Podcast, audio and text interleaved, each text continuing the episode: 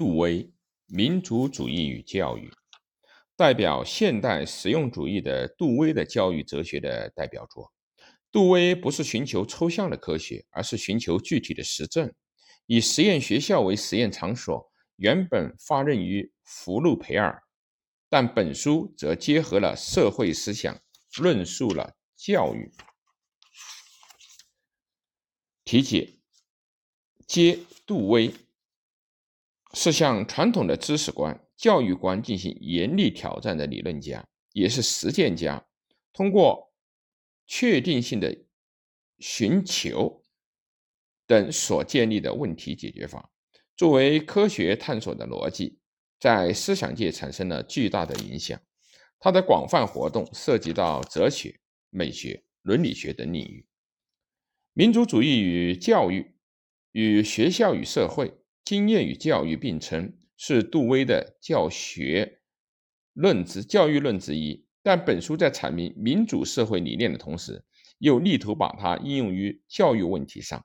本书是教育论，也是他的政治哲学的巨著著作。在本书所阐述的思想和构成其骨架的基本观念中，对照现代的思想状况。与文化论所达到的水平和趋向，还有很多值得充分尊重的东西。作为杜威教育论的启蒙书，看一看我的教育信条也是颇有意义的。概要：民族主义与教育全书是由二十六章构成，大体可以分为讲研究教育的作用与功能。阐明其本质的部分，以探索教育的目的和作为目的之各种能力的部分，并教学法与其内容部分，丁论述教育与价值问题的部分，戊对教育进行哲学探讨的部分。本书内容很难逐一介绍，因此我们只好用杜威自己的话来说明他著作的实验学校。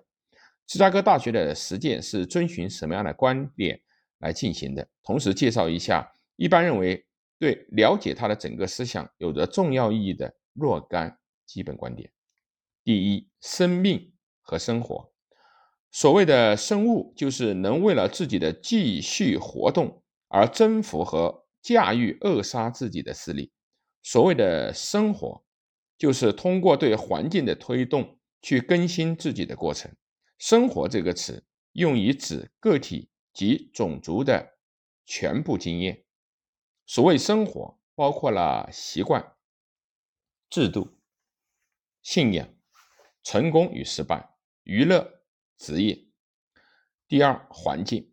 所谓的环境或者是生活环境这个词儿，不只是意味着围绕在个体的周围，它意味着周围的事物对个人自己主动的倾向。所发生的特定的连续性关系，人的这一方面也跟他一起变化，这就是个人的真正的环境。社会环境唤起一定的冲动，使人人从事活动，在他们中间形成各种理性的及情感的活动的倾向。第三，理智的或者是智力，在某物的观念就是预知该物对我们的作用。及我们对该物的作用的过程中所可能发生的结果。所谓和他人有相同的观念，和他人同心。所谓这样做而真正成为某个社会团体的成员，就是给予事物或者行为以和他人同样的价值。这就是说，是他们和他的行动正在进行的同一情况关联起来，结果。我们的行动就受到了社会性的统治。如果想起语言是连带关系的典型，就可以理解统治的基本手段是非个人性的，而是打动别人理智的东西。所谓的智力，就是从事物的使用方法去理解事物的能力。所谓被社会化了的智力，就是在共同的情况下。从事物的使用方法去理解事物的能力，所谓智力就是社会性统治的方法。第四，兴趣。所谓兴趣，意味着在有着目的的一切的经验方面，对象，不论是被知觉到的东西，或者是是在想象中出现的东西，都可以使人动心。兴趣这个词表示一能动的发展的全部状态。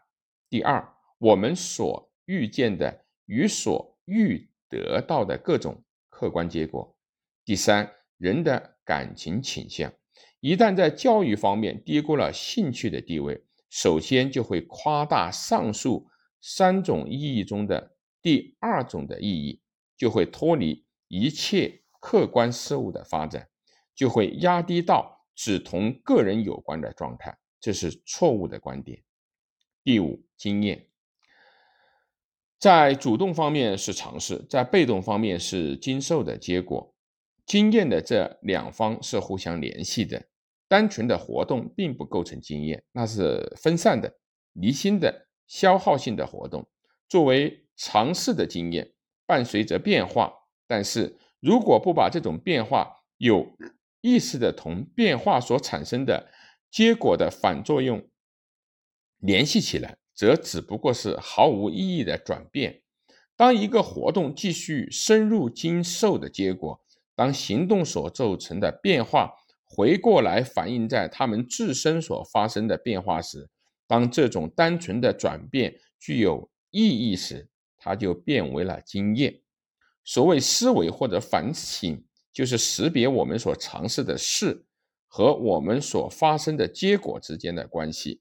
没有某种思维的因素，就不可能产生有意义的经验。明确说明经验中所暗示的思维时，经验的质。就发生了变化，这种变化非常之重要。我们可以称这种经验为反省的经验。杜威说：“我们在同样充实的意义上使用‘经验’这个词，在这个场合作为比较的是生活。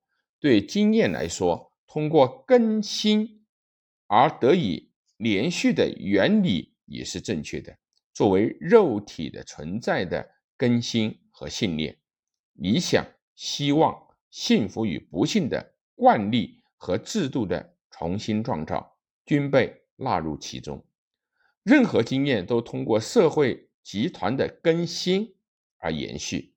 在最广泛的意义上，教育乃是社会生活延续的工具。教育对于生活的延续，不管就个人或就社会来说，都是必然的。制度化了的学校作为被选择的特殊的环境，基本上必须立足于以上的观念。教材的选择、方法的研究也是一样的。